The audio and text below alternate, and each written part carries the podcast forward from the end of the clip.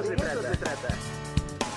El análisis, la opinión y la información oportuna en la entrevista. De eso se trata.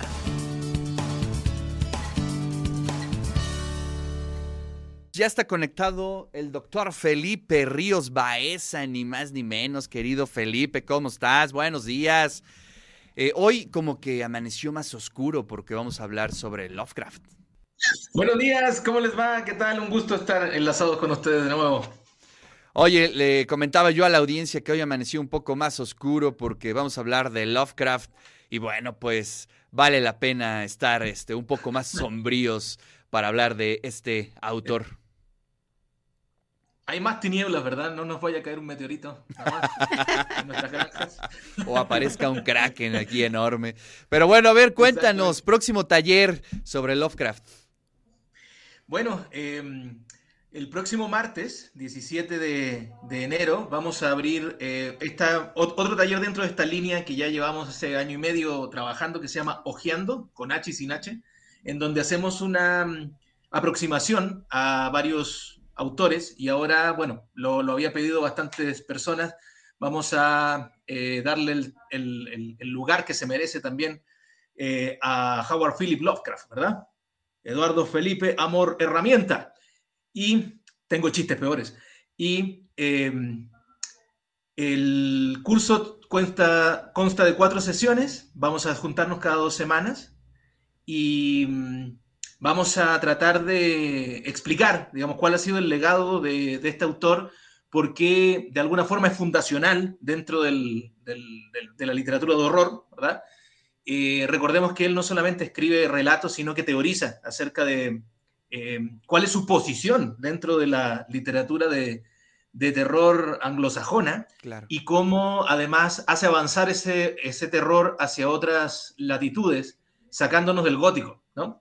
Entonces, em, bueno, ahí vamos a estar leyendo desde cuentos breves iniciáticos como, como, como Dagón, por ejemplo, como Los gatos de Ultar, hasta creo que las novelas fundamentales de él, eh, las breves, ¿no? Como El color que cayó del cielo, que hacíamos mención ahora, em, El que susurra en la oscuridad, La sombra sobre, la sombra sobre Ismouth, en fin. Entonces están todos invitados a, a Notas al Margen, Espacio de Cultura, para gozar de este taller sobre Lovecraft.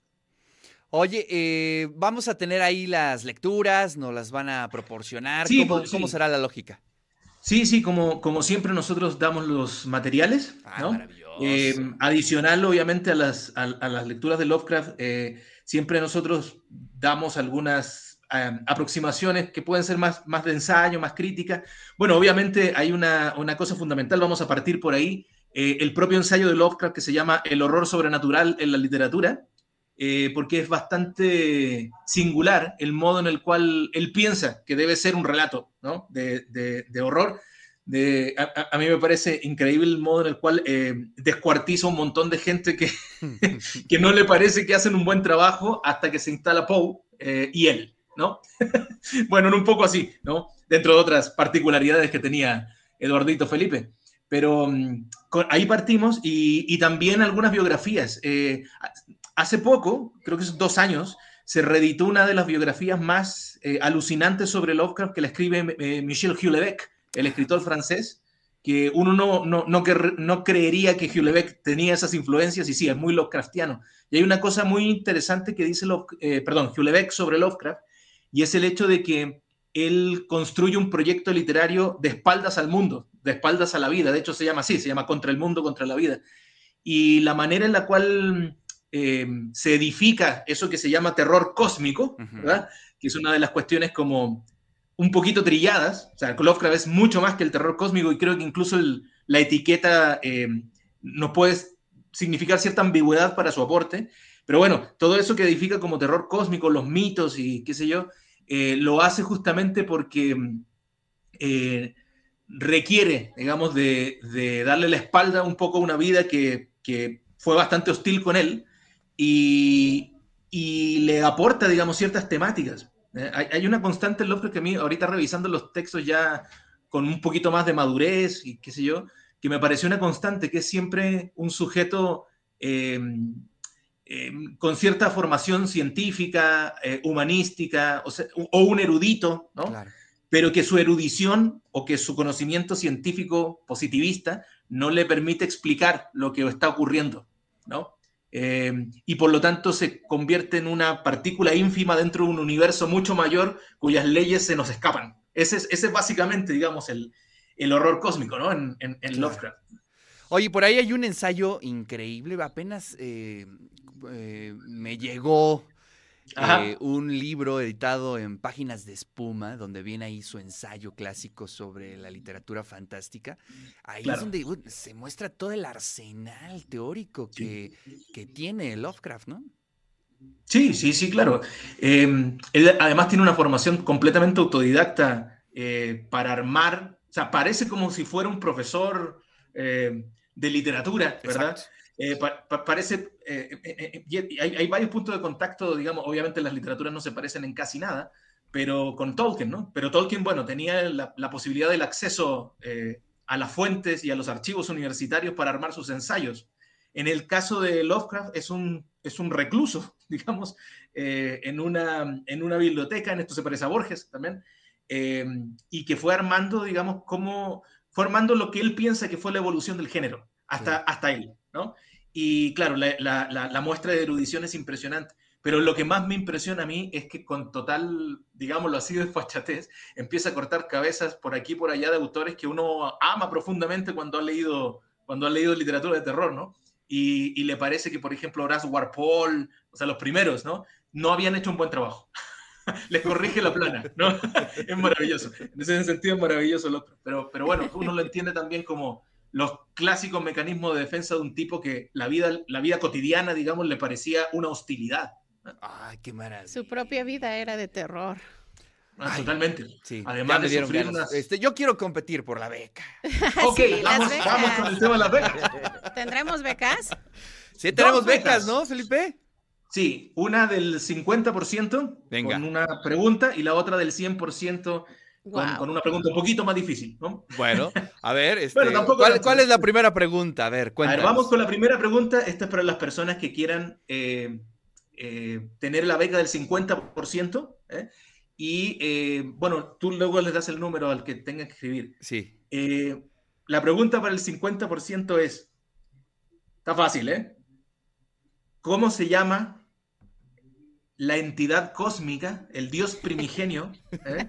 más famoso de los mitos, pero lo tienen que escribir sin faltas de ortografía ni erratas. Ok, okay Este es el único desafío. ¿eh?